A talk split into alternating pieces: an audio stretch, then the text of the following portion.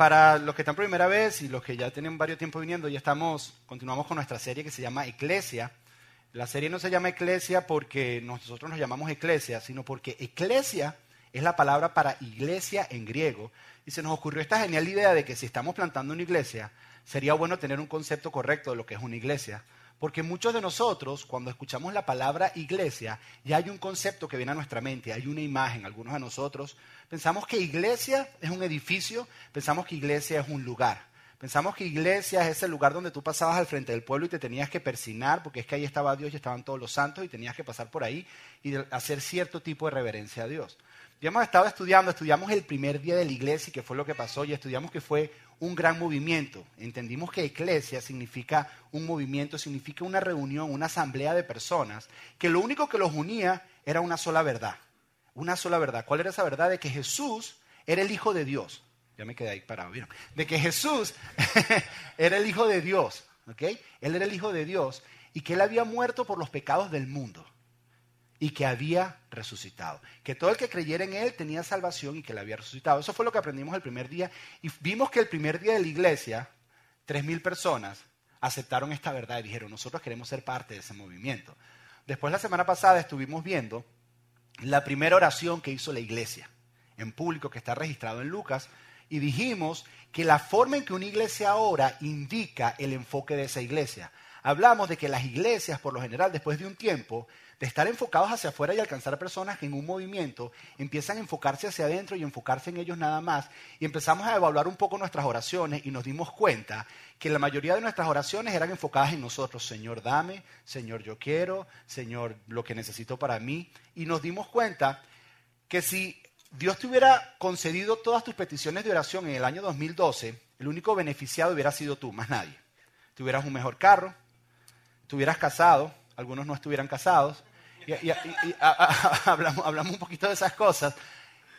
Y el único beneficiario eras tú. Y dijimos que si nosotros como iglesia mantenemos, nos mantenemos orando de esa manera, va a llegar un momento que vamos a enfocarnos hacia adentro y un movimiento tiene que ser enfocado hacia afuera para alcanzar personas.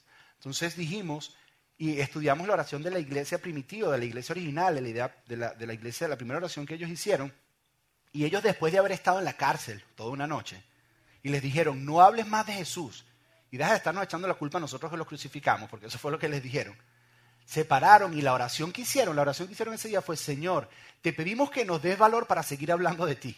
O sea, en vez de ellos estar diciendo, ¿sabes qué, Señor? Protégenos, cuídanos. No, Señor, te pedimos que nos des valor para seguir hablando de ti. Y dijimos, que dijeron, que esto no, nos asusta un poco a nosotros, entre eso yo dijimos, Señor, y te pedimos por favor que extiendas tu mano con milagros, poderes y maravillas, para que empieces a tocar personas y empiecen a conocerte a ti. Y ahí fue donde quedamos la semana pasada. Eso fue, hemos estado estudiando el libro de los hechos y en el libro de los hechos está la historia de la iglesia. Dos semanas más tarde, después que ellos hacen eso, Pablo no puede quedarse callado, hay nada, no hay nada, perdón, Pedro no puede quedarse callado, no hay nada que los detenga, y los vuelven a arrestar. Y le dicen a Pedro, mira Pedro, ven acá, men, pero es que ya te dijimos que dejes de estar hablando de Jesús y dejes de estarnos echando la culpa a nosotros. A lo que Pedro contesta de esta manera, Pedro les dice, yo voy a obedecer a Dios por encima de las autoridades. Si Dios me dice que tengo que seguir enseñando, yo voy a seguir enseñando. Y esto los enfureció tanto a ellos, los enfureció tanto, que decidieron matarlos. Dijeron, vamos a matarlos. Pero entonces hubo una intervención divina, un hombre se levanta y dice, no hagamos esto, Dios se va a encargar de arreglar esto. Y entonces no los matan, sino ese día deciden flagelarlos. primer día te dimos un warning, bueno, ahora te ponemos un ticket. ¿Cuál es el ticket? El ticket es que te vamos a dar latigazos. Y le dieron latigazos a estos hombres a varios de los discípulos. Y quiero que ustedes lean lo que ellos dijeron apenas salieron de que les dieron latigazo. O sea, tenían marcas en el cuerpo, la sangre todavía estaba corriendo por ellos, las heridas estaban abiertas. Y esto es lo que ellos dicen el día que salen después que le dan latigazo. Miren este versículo. Hechos 5:41 dice, los apóstoles salieron del concilio supremo con alegría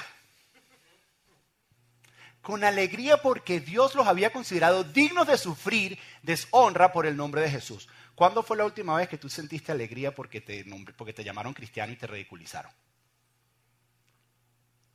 Si muchos de nosotros lo que hacemos es ocultar que somos cristianos y somos los cristianos 007, que nadie sabe que somos cristianos, somos agentes secretos. Estos hombres no tenían temor de hablar lo que tenían que hablar. Y dice que el hecho de que llegaran y los hubieran flagelado, los hubieran azotado, para ellos era alegría. ¿Cuándo fue la última vez que tú llegaste a tu casa y dijiste, mi amor, me quitaron el bono de Navidad? ¿Por qué? Porque soy cristiano. ¿Qué te parece? Porque es que me paré sobre la verdad de Dios y no quise caer en lo que mi jefe me decía. Porque esta gente se paró firme en la palabra. Entonces, con alegría ellos salieron y el movimiento continuó y continuó este movimiento de la iglesia. Y entonces hay un hombre llamado Esteban que lo ponen preso unas semanas después. De esto, un hombre llamado Esteban, estos no se pueden controlar, hermano. Se parecen igualito a todos nosotros, ¿no? Ellos no se pueden controlar y están hablando de Jesús por donde van. Y agarra a un hombre llamado Esteban y le dicen, Esteban, les hemos dicho que se callen. Y Esteban se levanta y se tira una de las predicaciones más grandes que hay en la Biblia. Esteban no era preparado, Esteban no era teólogo, no había en ningún instituto teológico, pero se tira una predicación y los hace culpables a ellos, a los fariseos. Dijo, ustedes crucificaron a Jesús y solamente en él hay salvación. Ahora, primero, les dieron un warning, les dieron una advertencia. Segundo, le dieron latigazo. A Esteban le tocó la más fuerte. A Esteban lo mataron. A Esteban lo apedrearon.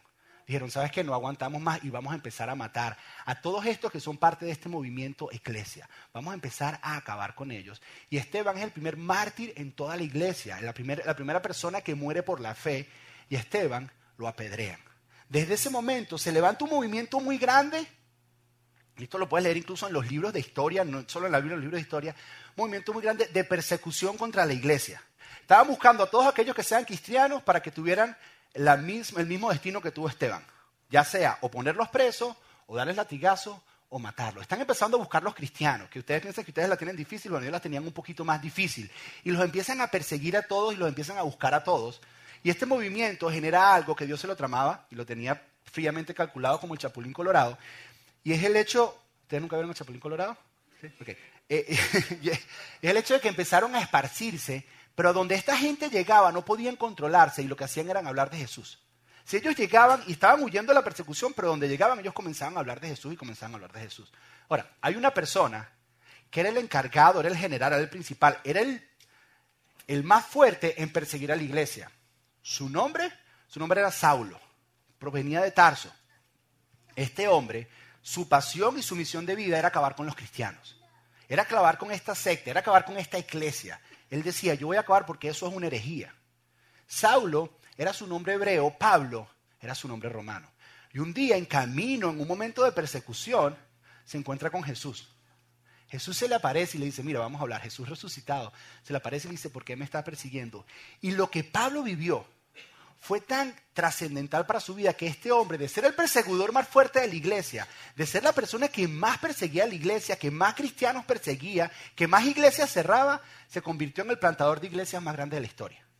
Lo que él vivió con esa experiencia con Jesús se convirtió en la persona que más iglesias plantó. ¿Y qué hizo Pablo? Pablo empezó a viajar el mundo entero y empezó a plantar iglesias, saca el mapa, empezó a plantar iglesias por todos esos lugares. Todos esos puntitos negros son iglesias que Pablo plantó. En una época donde no había avión, donde no había carro. En el mundo conocido, Pablo agarraba su mochila, no había mochila en ese entonces, pero agarraba cualquier cosa, y empezaba a caminar.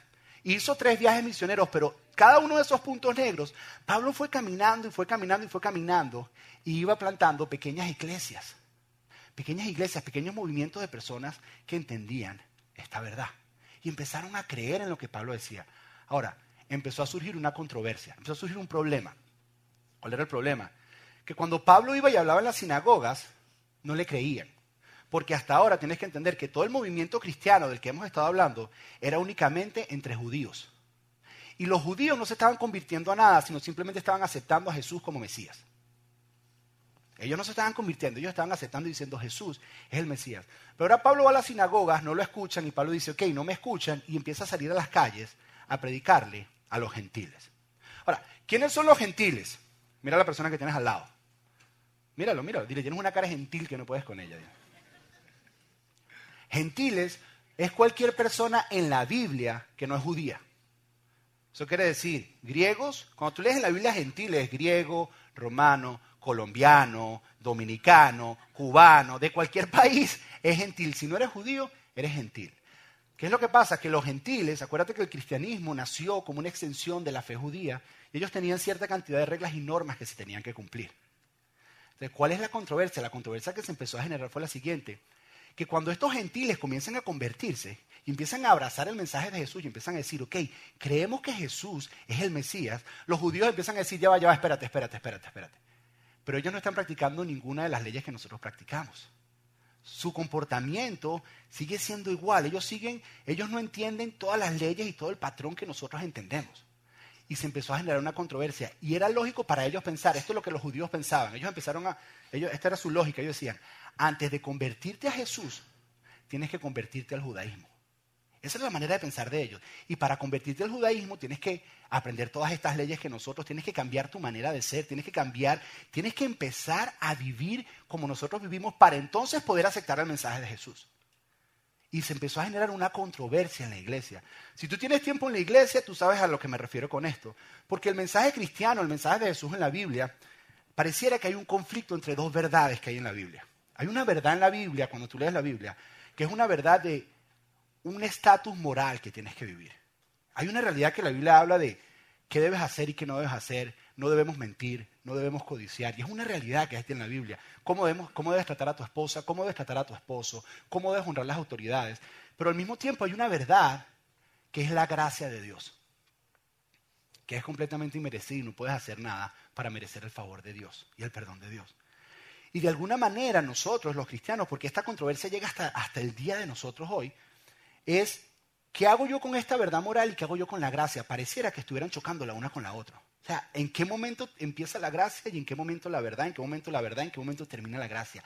Y pareciera que hay un conflicto entre ambos. Pareciera que estamos chocando entre ambos. Ahora, Jesús hizo algo increíble. Jesús es el Hijo de Dios. Jesús es Dios en un cuerpo humano. Ese es quien es Jesús. Y cuando Jesús vino a la tierra, uno de sus discípulos, Juan, dijo algo acerca de él que es revelador y nos enseña a entender esto. Él dijo que cuando Jesús vino, vimos en él la gloria del Padre, el Hijo unigénito, y dice esto, y esto es lo que tenemos que entender, dice, lleno de gracia y verdad. Si ves, Jesús estaba lleno de gracia y verdad. En Jesús no había conflicto la gracia y la verdad. En Jesús la gracia y la verdad cohabitaban juntos. No sé si tú entiendes esto. En Jesús no había un balance entre la gracia y la verdad, porque eso es lo que trata de hacer la iglesia. La iglesia trata de hacer un balance. Bueno, ¿hasta qué punto tenemos gracia? ¿Hasta qué punto tenemos verdad? No. Jesús era todo gracia y todo verdad. Jesús, la gracia plena y la verdad plena habitaban en él. Y nosotros como iglesia somos los representantes de Jesús. Es decir, que en la iglesia la plenitud de la verdad y la plenitud de la gracia debería existir en la iglesia la plenitud de la gracia y la plenitud de la verdad, sin diluir la gracia y sin diluir la verdad. Ambas se deben hablar. Jesús hacía esto en cosas como se encuentra una mujer prostituta y la van a apedrear. Y Jesús dice, cáiganse pedradas ustedes mismos porque ustedes son todos pecadores igual que ella. Y después la ve a ella y le dice lo siguiente, le dice, mujer te perdono, ¿quién te condena? Ves, gracia. Pero después le dice, ve y no peques más, eso es verdad. En Jesús había la plenitud de la gracia y la verdad. Ahora, pero esta gente en la iglesia primitiva, estos judíos empezaron a decir, ya va, ya va, pero es que esta gente tiene que empezar a cumplir todas estas leyes. Y empezaron a caer en lo que caen, es una controversia que vivimos hoy en día y es un dilema que vivimos todos hoy en día. ¿Quiénes pueden ser parte de la iglesia y quiénes no pueden ser parte de la iglesia? ¿Qué tan santo tienes que ser para considerarte parte de la iglesia o no parte de la iglesia? ¿Cuántos cursos tienes que hacer para empezar a servir en la iglesia y sentirte parte de la iglesia o no? ¿Cuánta Biblia debes conocer y cuántas leyes tienes que cumplir para entonces ser parte de la iglesia? Y ellos empezaron a tener esta discusión. Es más, es más, enviaron, Pablo empezó a ir por todos esos lugares que ustedes vieron y gentiles estaban convertidos y de Jerusalén enviaron mensajeros a decirles a las personas, ey, ey, ey, miren, miren, no es tan fácil como ustedes piensan. Sí, es Jesús, pero hay unas cosas que te tienes que memorizar. Mira, nosotros tenemos lo que se llama la Torá, son los cinco primeros libros de la Biblia, te lo tienes que memorizar antes de ser parte de la iglesia. Hay algunas cosas que tienes que hacer antes de nosotros poderte decir, eres parte de la iglesia. Ellos creían que antes de ser parte, antes de ser partícipe o antes de eh, inscribirte en el club de Jesús, tenías que inscribirte primero en el club de Moisés. ¿Ok? Pero el club de Moisés tenía algunas cosas bien particulares. Y eso es lo que vamos a ver aquí. ¿Qué hicieron ellos? Pablo dijo, yo tengo que ir a hablar, tenemos que arreglar este asunto porque tenemos a la gente confundida. Yo vengo y doy un mensaje y ustedes vienen y dan otro. Tenemos que aclarar esto. Eso es lo que dice Pablo. Y entonces la iglesia hace lo que cualquier iglesia inteligente hace cuando tiene un conflicto. Tienen una reunión. Se reúnen Y entonces vamos a ver, la semana pasada vimos la primera oración, ahorita vamos a ver la primera reunión administrativa de la iglesia. Vamos a sentarnos ahí con ellos y vamos a ver la discusión que ellos estaban teniendo. La primera reunión administrativa de la iglesia. Ven tu Biblia, acompáñame en tu Biblia a Hechos capítulo 15, versículo 1. Hechos capítulo 15, versículo 1. Dice así. Cuando Pablo y Bernabé estaban en Antioquia, Antioquía de Siria, llegaron unos hombres de Judea y comenzaron a enseñarles a los creyentes. Ellos estaban ahí, estos creyentes eran gentiles, y llegaron otros hombres enviados de Jerusalén, de los headquarters del cristianismo, ¿ok? Del salón de la justicia de los cristianos, donde estaban los superamigos reunidos. De ahí salieron a enseñar a, estos nuevos creyentes que Pablo había, había empezado a discipular. Y esto es lo que les enseñaron. A menos que se circunciden, como exige la ley de Moisés, no podrán ser salvos. Les dice, ok, ok, miren, miren. Sobre todo para los hombres, entiendan esto. A menos que no se hagan una cirugía, no pueden ser parte de la iglesia. A menos que no haya circuncisión, por cierto, la anestesia se nos acabó. A menos que no se circunciden, ¿por qué? Porque ellos pensaban que tú tenías que hacerte judío antes de hacerte cristiano. Decían, a menos que ustedes no se circunciden, no pueden ser parte de la iglesia, no pueden ser salvos, no pueden, no pueden entrar, no los podemos entrar, no los podemos dejar servir, no los podemos dejar hacer nada. Tienen que circuncidarse y vamos a estar chequeando cuando pasen por la puerta. ¿Ok? Así que se tiene que circuncidar. Yo quiero, yo que tú te imagines por un momento, por un momentico. Imagínate, imagínate la clase de nuevos creyentes. ¿Cómo sería la clase de nuevos creyentes? Yo creo que la promoción de la clase de nuevos creyentes sería algo así. Mujeres y niños bienvenidos, hombres, cirugía requerida. Esa es la clase de nuevos clientes. A lo que yo me imagino que todos los hombres están en el parqueo en el carro y dicen, mi amor, ve tú, yo esta la tengo que pensar dos veces.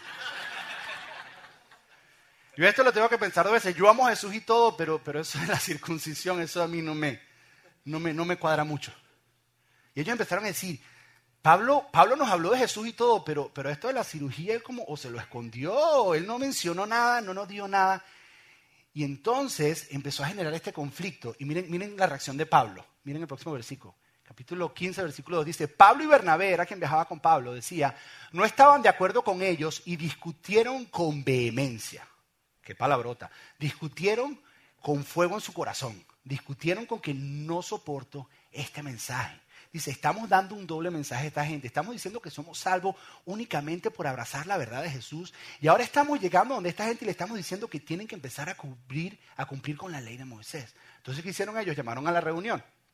Finalmente, la iglesia decidió enviar a Pablo y a Bernabé a Jerusalén, donde está el headquarters, junto con algunos creyentes del lugar, para que hablaran con los apóstoles, con los apóstoles es con Pedro, con Juan, con Mateo, con esos que caminaron con Jesús, y con los ancianos sobre esta cuestión. Vamos a hablar de este asunto, vamos a aclarar esta situación.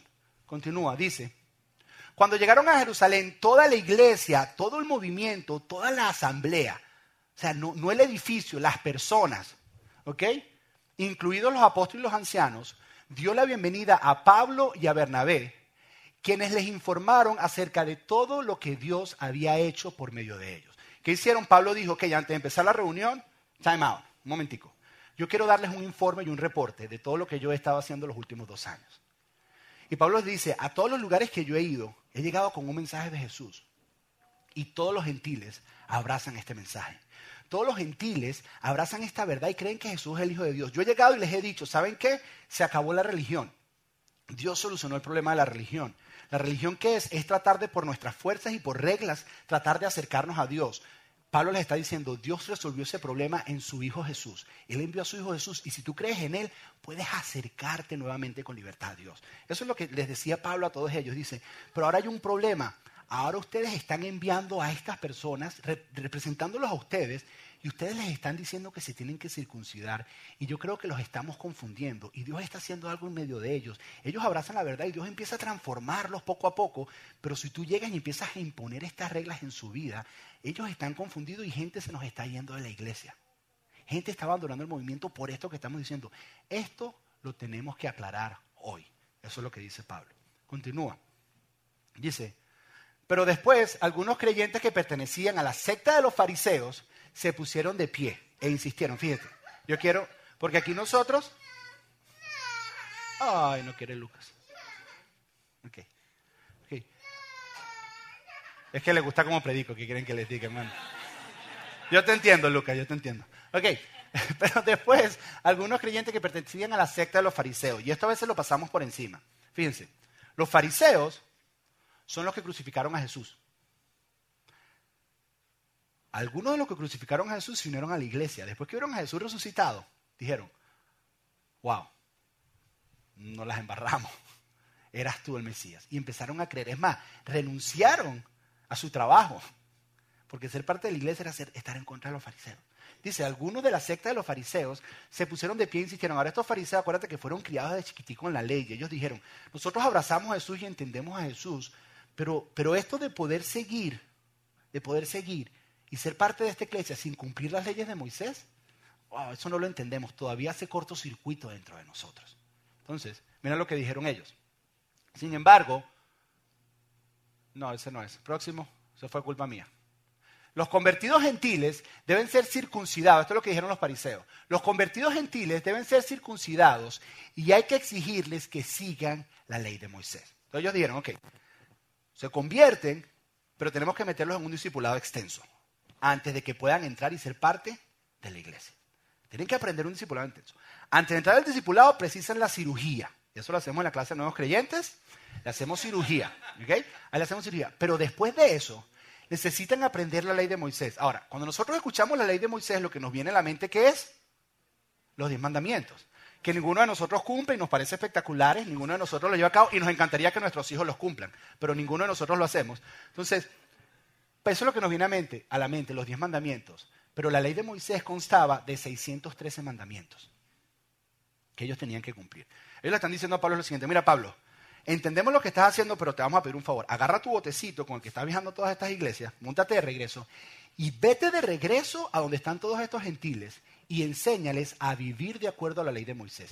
Cuando ellos terminen y entiendan cómo se vive según la ley de Moisés y se hagan la cirugía, entonces es que pueden ser parte de la iglesia. Eso era el dilema en que ellos se encontraban. Y Pablo decía, no, pero es que, ¿cómo le va a exigir eso a ellos? Ahora miren, miren lo que pasa. Ahora se pone de pie Pedro. Continúa. Dice, en la reunión, después de una larga discusión, parece que estuvieron un rato dándole y dando. Yo estaba en esas reuniones de iglesia y hablas y hablas y no haces nada y hablas y hablas y hablas. Ok, después de una larga discusión, Pedro, ok, recuerda que Pedro es el CEO de la iglesia, ok. Pedro es el presidente, Pedro es el, el chacho ahí. Pedro se puso de pie y se dirigió a ellos de la siguiente manera. Y esto es lo que Pedro les dice.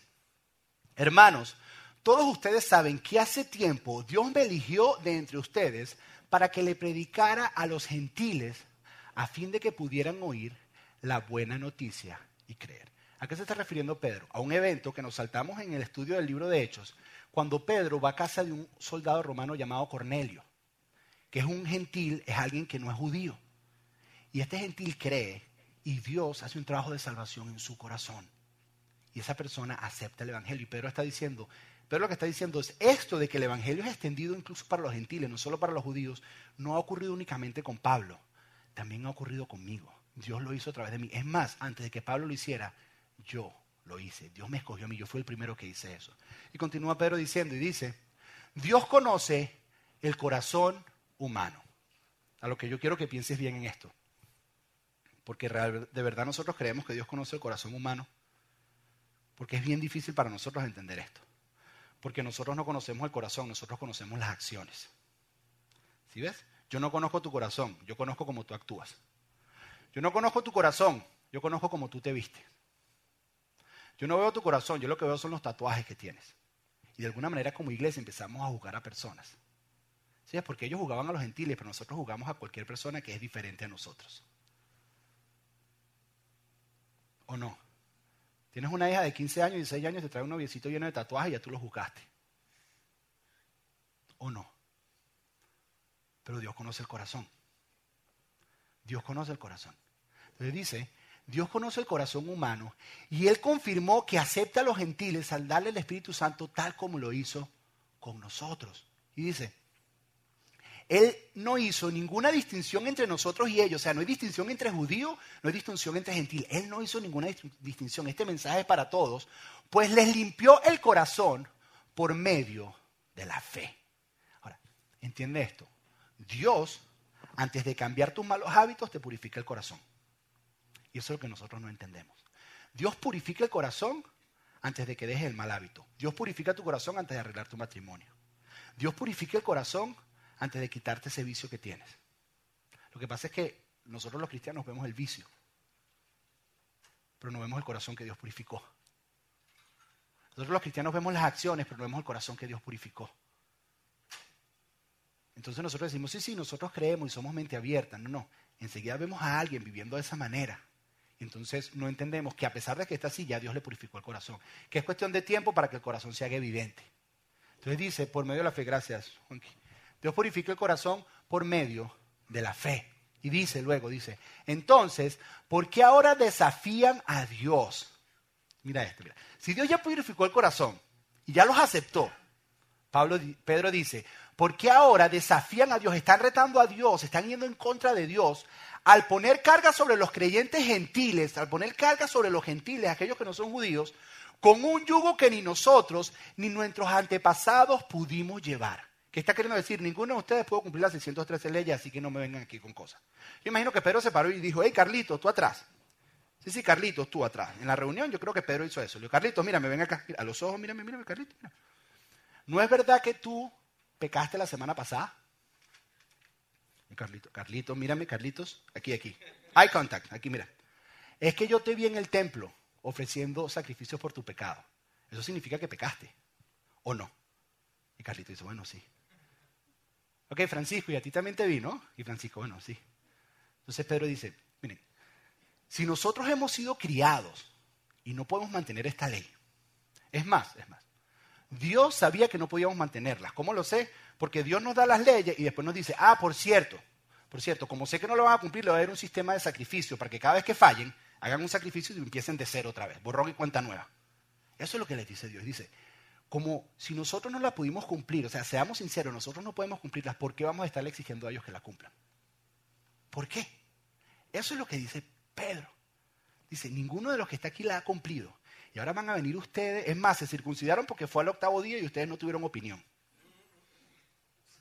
Y ahora me van a venir a decir a mí que vamos a poner esa ley sobre ellos. Continúa Pedro y dice, nosotros creemos que todos somos salvos de la misma manera. ¿Qué quiere decir? No por obra, sino por la gracia no merecida que proviene del Señor Jesús. Y Pedro termina ahí dice que hay silencio en ese momento. Y entonces, al final de la reunión, el mensaje de Pedro es un poco más largo, ojalá tuviéramos tiempo de verlo, pero al final de la reunión se para Santiago. Santiago es el hermano de Jesús, el hermano carnal de Jesús. Ahora, Santiago es esta persona que tú podías llamar aparte y decirle, Santiago, ven acá, ven acá. Cuéntanos de Jesús cuando chiquitico, porque eso de que no tuvo pecado. Cuéntanos cuando tenía 10 años. ¿Nunca, nunca desobedeció a María? Cuéntanos, cuéntanos. Ponte a pensar, ¿qué tienes que hacer tú para que tu hermano crea que tú eres el Hijo de Dios? ¿Qué tienes que hacer tú? O sea, la mayor evidencia de que Jesús es el Hijo de Dios es Santiago, que fue su hermano y creció con él y dijo, él es el Hijo de Dios. Entonces Santiago se coloca de pie. Cuando está toda esta reunión, cuando todos están hablando. Y Santiago dice lo siguiente. Próximo. Este es Santiago hablando y dice, en mi opinión, este es el final de la reunión. Entonces, en mi opinión entonces, eh, y mi opinión entonces es que no debemos ponerles obstáculos a los gentiles que se convierten a Dios. ¿Qué está diciendo? Dice, mira, hay personas que quieren acercarse a Dios, pero nosotros con nuestra tradición les estamos poniendo obstáculos. Hay personas que genuinamente Dios los está trayendo hacia ellos y les está purificando su corazón. Y nosotros con todas nuestras leyes y con todas nuestras tradiciones les estamos poniendo obstáculos. Dime si tú y yo no hemos vivido eso.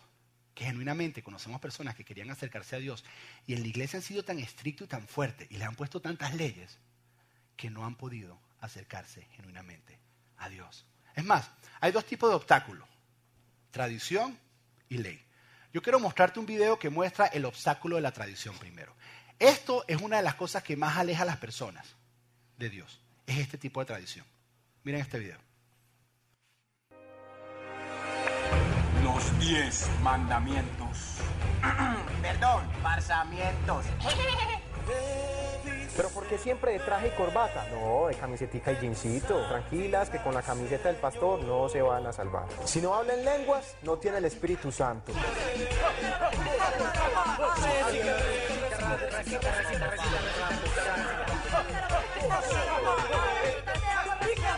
Pero ¿por qué discriminan tanto a los que no cantan?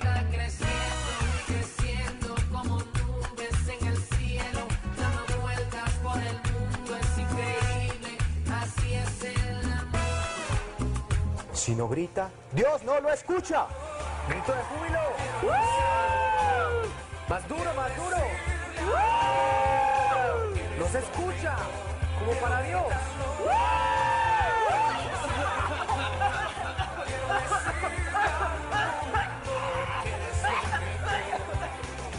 Nah. Tiene ay, que hacer cara de cólico cuando está alabando y adorando.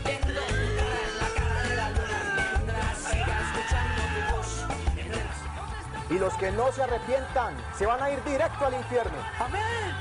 Amén. Amén. Amén. Amén. Amén. Amén. Digan amén. Amén. No, ya parecemos robots. Que para abajo, que para arriba, que levante las manos. No falta sino la vueltecita. Dos horas para pedir ofrenda. O sea, preprédica y prédica.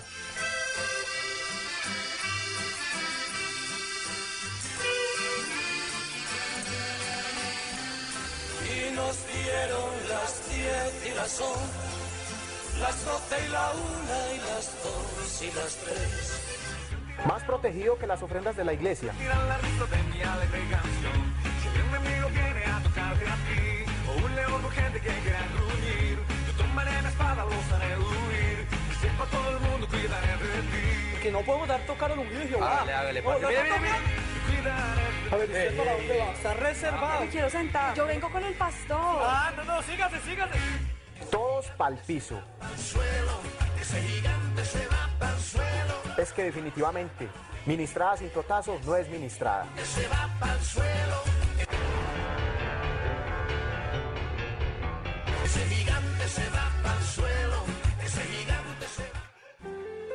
¿Y qué tradición sigues tú?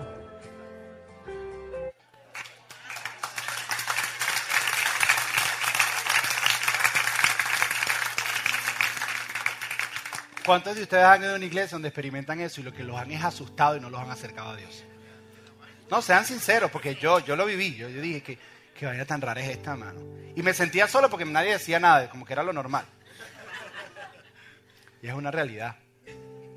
Es una realidad. Yo creo en lo sobrenatural de Dios, pero lo que les estoy diciendo es lo siguiente, fíjense. Muchas veces nosotros, con nuestras tradiciones, ponemos obstáculos para que las personas se acerquen a Dios. No solo con nuestras tradiciones. Una, una es poner 18 mil reglas. Yo recuerdo hace un tiempo atrás, una persona, yo era ministro de alabanza y una persona se me acercó y me dijo, quiero ser parte del equipo de alabanza, ¿qué tengo que hacer? Yo le dije, mira, háblate con aquel que está allá y entren al discipulado antes de ser parte del equipo de alabanza. Y el discipulado duraba dos años y medio. Muchos se me acercaron, él fue el único que regresó.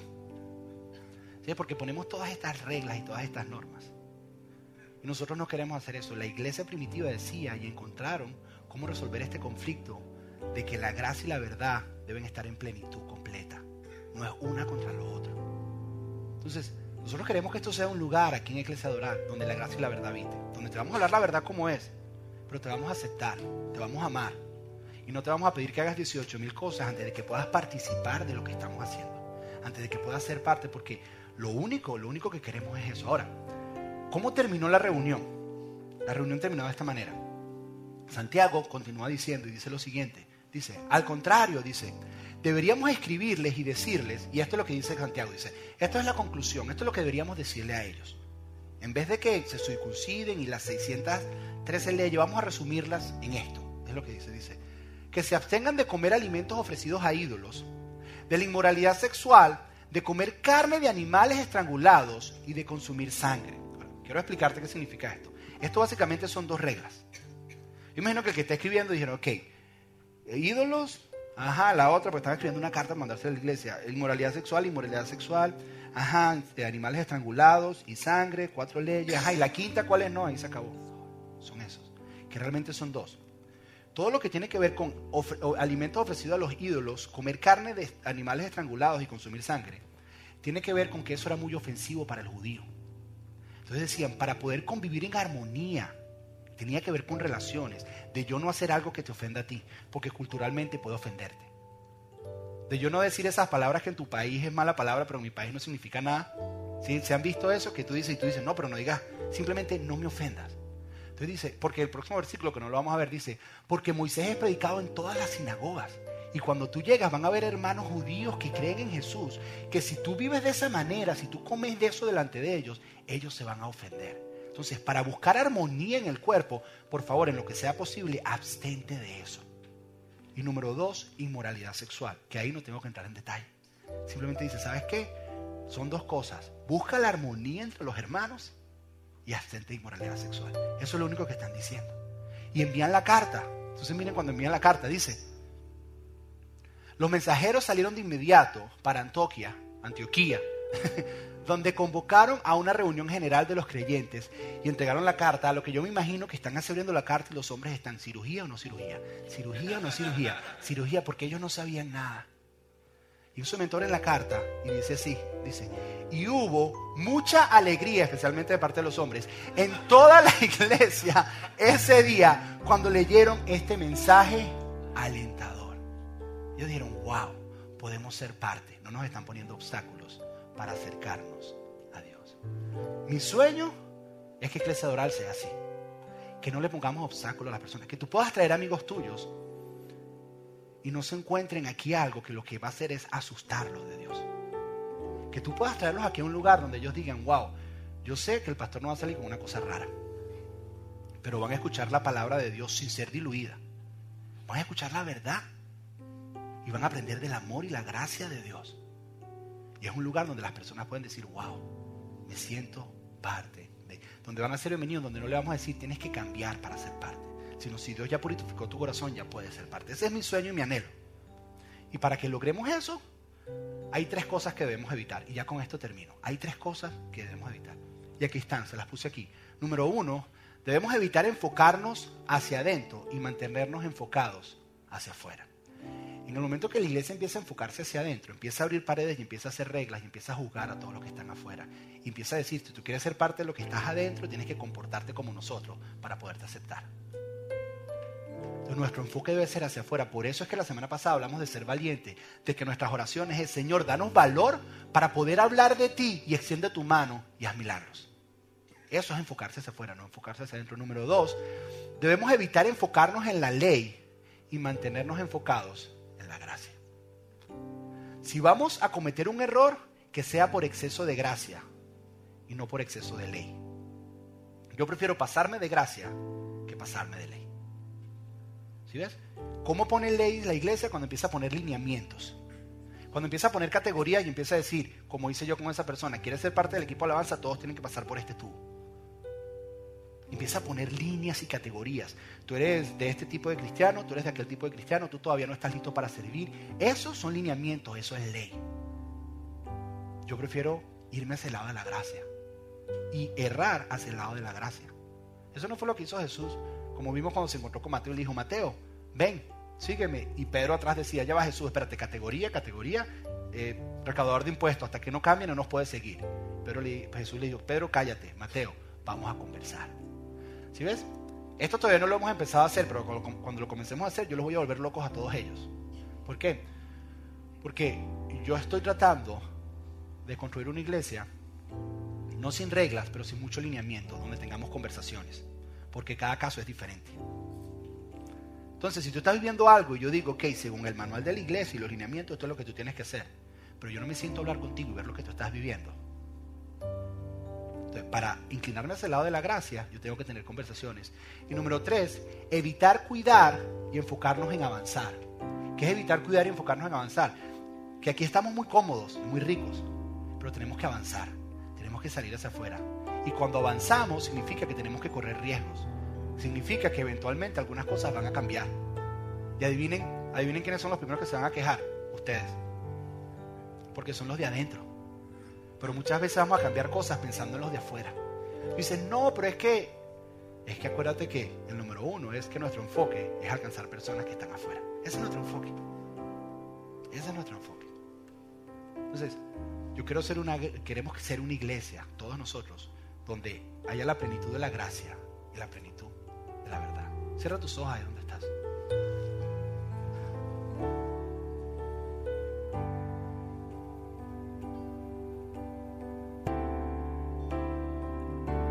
Sublime gracia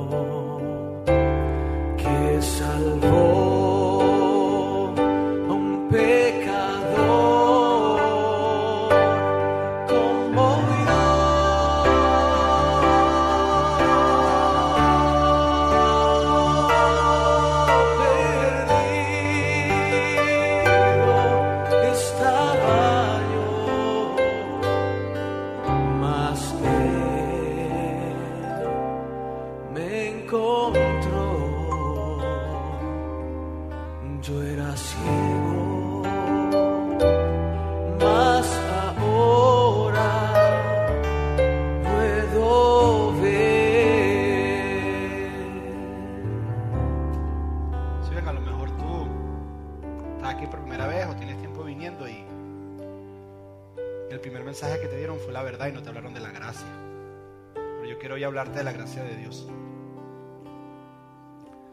¿Qué es la gracia de Dios? La Biblia dice que todos somos pecadores. ¿Qué es pecar?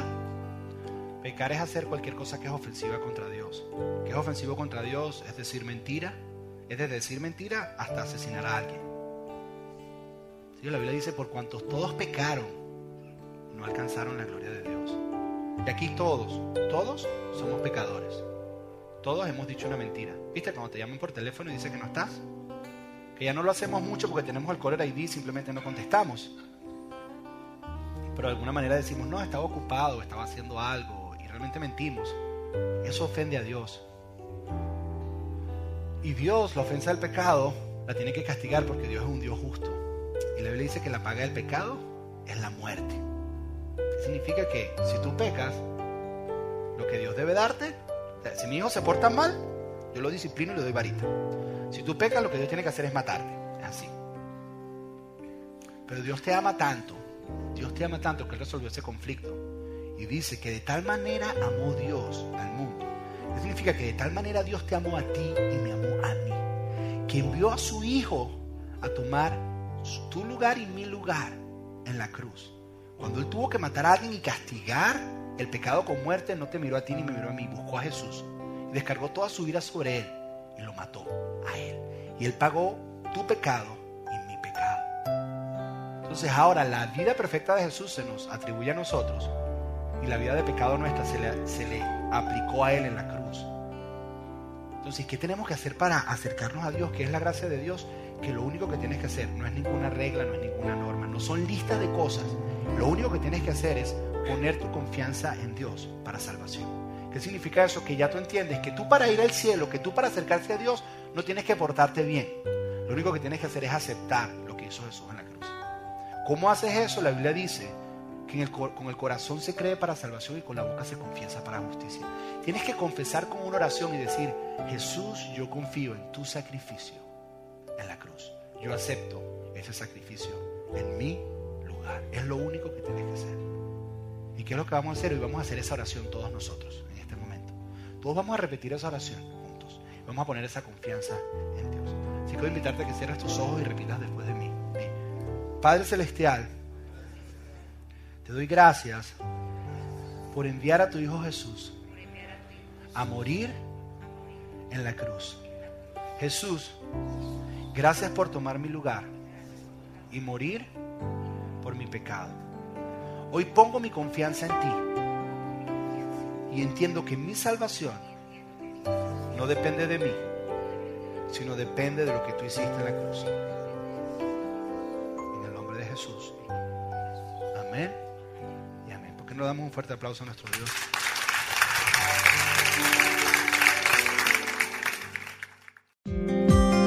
Gracias por escuchar Eclesia Doral Podcast. Para más información acerca de nuestras reuniones y horarios, visita nuestra página web al www.eclesiadoral.org.